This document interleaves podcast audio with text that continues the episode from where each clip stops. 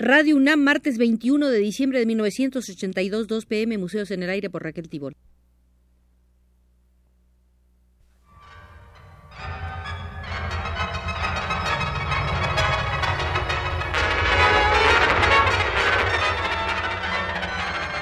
Museos en el Aire.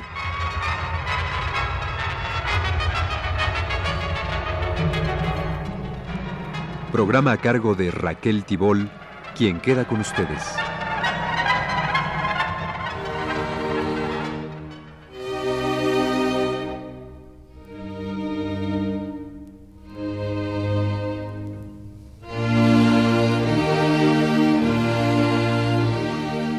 Hoy visitaremos el Museo Internacional del Arte de Aficionados. En la sala cubana encontramos a Ángel Íñigo, el escultor campesino salido de la manigua en las lomas denominadas Felicidad de Yateras, quien con su quehacer demuestra o confirma que la cultura y el arte están presentes en cualquier lugar, por muy inhóspito o aislado que esté. Con inquietudes, sensibilidad y pasión se puede transformar las piedras perdidas en el monte en elefantes, leones, figuras de personajes conocidos. A la gente de Felicidad de Yateras le gusta lo que hace Ángel Íñigo. Le han dicho loco, cabeza dura, pero él no se arredra, le gusta la escultura y la hace. Desde muy chico, confiesa, yo era aficionado a esto. Piedra que me caía en las manos, piedra que le debía sacar una forma. Primero reproducía en barro los animales que veía y después los tallaba en piedra. Cuando comencé, Nunca había visto antes una escultura. Después busqué reproducciones en los libros. Cuba ha sido prolífica en artistas autodidactas, pero la mayoría se formaron en medios urbanos, donde se puede buscar por cuenta propia el oportuno contagio y hasta el conocimiento. Pero el caso de Ángel Íñigo es insólito, toda vez que él se formó solo en el monte, donde ni siquiera los periódicos llegan con frecuencia. Ángel Íñigo esculpía en el patio o en la cocina de su casa.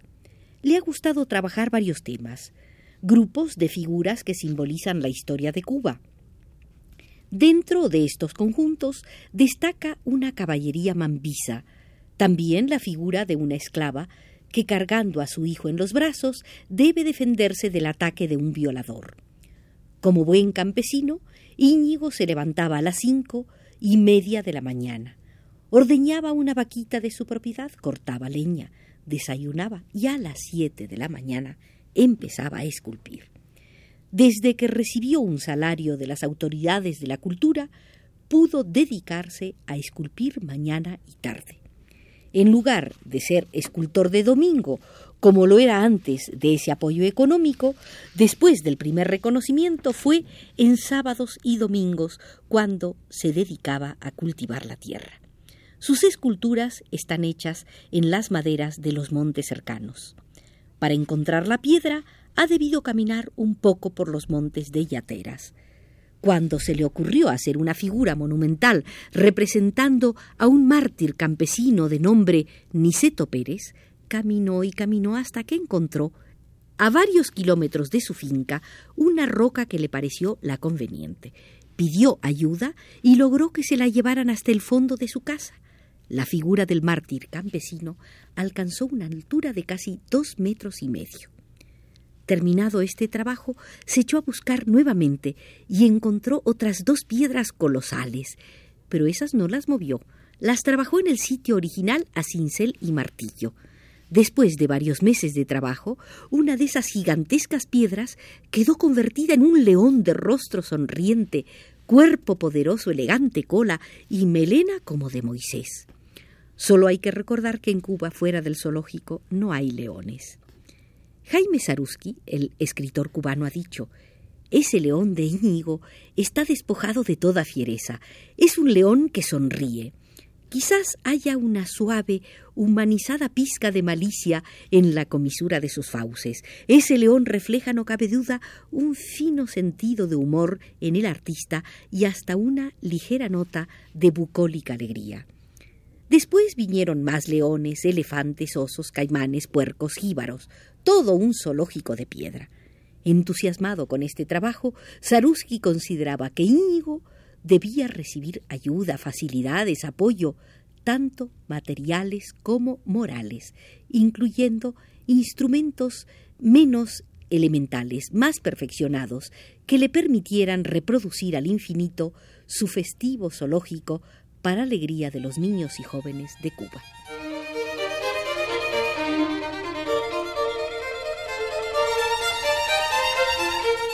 Pasemos ahora a la sala de aficionados de la República Democrática Alemana. Allí encontramos al obrero metalúrgico Manfred Lorenz, a quien le gusta en sus ratos libres trabajar en una de las técnicas artísticas más antiguas, la alfarería. No hace vasijas, sino pequeñas esculturas de personajes. En una, titulada Las comadres, representó a un grupo de mujeres cuchicheando sobre las debilidades de los demás. Este grupo tiene su porción de humorismo y de ironía. Otra pieza se titula El banco y representa a dos personas que conversan animadamente sentadas en una banca de esas que se ponen en los parques. Para refrendar su afición, ha hecho una pieza titulada El alfarero. Aquí la figura concentra su mirada en el barro, que será convertido en un vaso precioso a medida que el torno gira y las manos modelan. Las formas del aficionado Manfred Lorenz son simples, poco detalladas, pero cargadas siempre de expresividad, que se enriquece gracias al barnizado en colores suaves, pero capaces de enfatizar el tema perseguido. El entusiasmo de Manfred Lorenz por la cerámica es contagioso y ha logrado crear un círculo de cerámica en la empresa donde trabaja.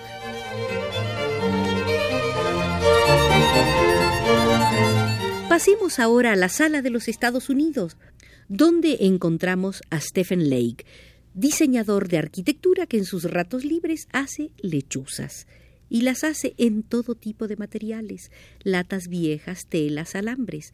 La primera etapa de su trabajo consiste en dar vueltas por las callejuelas polvorientas del Bajo Manhattan, entre los depósitos de hierros viejos y los junk shops.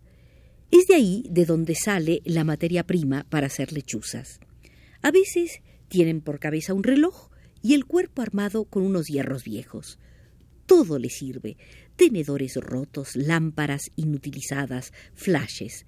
Stephen Lake es un detallista y sus lechuzas poseen una rara perfección debido a una habilidad manual excelente. Con este y aquel material arma pluma por pluma con un realismo asombroso. Cuando se cansa de armar las partes, sigue haciendo lechuzas en dibujo, una buena manera de compensar el tedio provocado por un diseño arquitectónico hecho en el respirador por encargo de un jefe del despacho.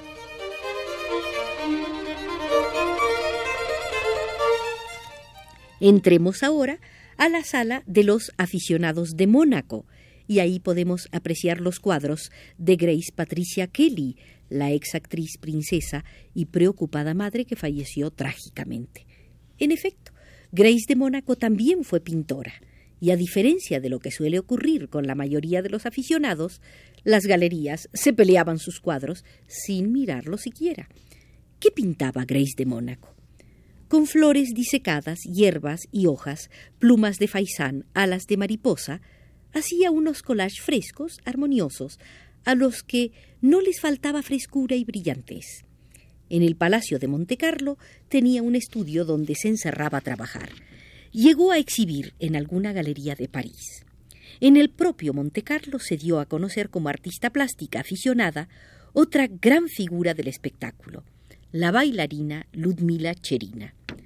Al retirarse del ballet, incursionó con éxito en el cine y en el teatro, se dedicó a escribir y al fin encontró una beta en la cual pudo volcar un talento muy personal, la pintura y el diseño de joyas. No las hace ella, se las da a trabajar a artesanos que han dado cuerpo a diseños de Dalí, César y otros artistas de renombre. Después de exponer sus cuadros en el centro Pompidou, el joyero Yves Pillet le pidió hiciera algunos diseños para joyas. La propuesta fue tentadora para Ludmila Cherina, pero con responsabilidad de quien ha sido una gran profesional del ballet clásico y modernista, buscó a los artesanos y se interiorizó con materiales, aleaciones y piedras y no dejó de indagar el aspecto final, mercado, precios y demanda.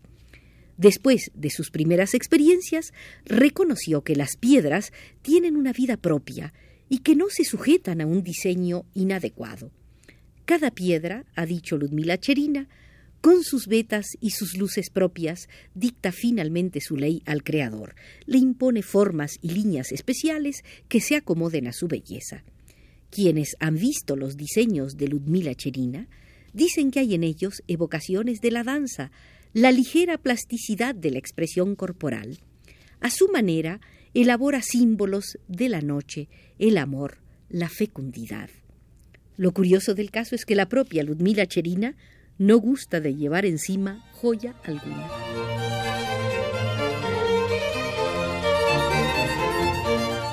Veamos ahora la sala de la Unión Soviética, donde el movimiento de aficionados está muy extendido.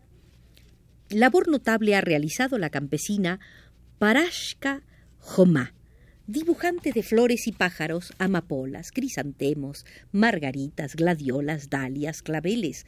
Sus flores no se parecen a las naturales, ella las inventa. Parashka Jomá ha realizado sus exquisitos trabajos en las horas libres que le ha dejado su trabajo en un coljós como cultivadora de remolacha azucarera. El coljós queda en la zona de los Cárpatos, donde son frecuentes los talentos innatos. Casi en cada aldea hay pintores, tallistas en madera, cinceladores, tejedores, bordadoras. Famosas son las artesanías de esa región. Para sus flores y pájaros, Parash Cajomá nunca ha usado el negro. Su gusto es por los tonos brillantes y alegres. Aunque nunca ha querido abandonar el trabajo campesino y su casa en la aldea de Cherniatin, debido a la excelencia de su trabajo artístico, fue aceptada como miembro de la Unión de Pintores de Ucrania. Gran felicidad significó para ella que su hijo se decidiera a ingresar en el Instituto de Artes Decorativas y Aplicadas. Él sí podrá profesionalizarse cabalmente.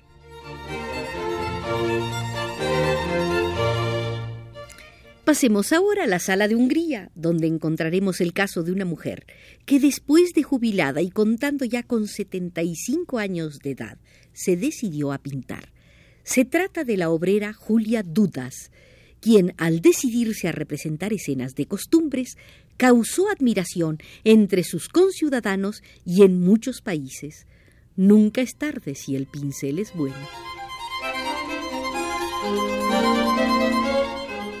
La última sala en esta visita será la de Italia, y en ella sobresale el aficionado Federico Fellini, el notable director de cine, quien complementa su actividad en los foros con tareas como dibujante, caricaturista y escultor.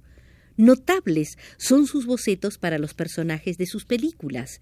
Federico Fellini ha dicho Dibujo mis personajes para ser el primero en aceptar su existencia, para materializar mis sueños, mis fantasías. Cuando una galería de Zurich, Suiza, expuso una serie de esos dibujos previos a las películas, el propio Fellini sintió gran vergüenza y expresó es ridículo, impúdico mostrar de esa manera un trabajo interno, íntimo, como si de repente el carpintero expusiera las virutas de la madera que utilizó para fabricar una silla.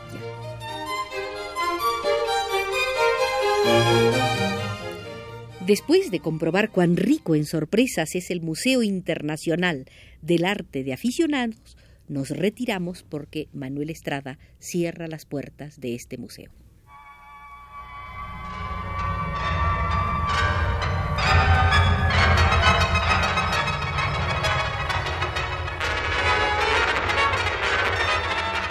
Este fue Museos en el Aire.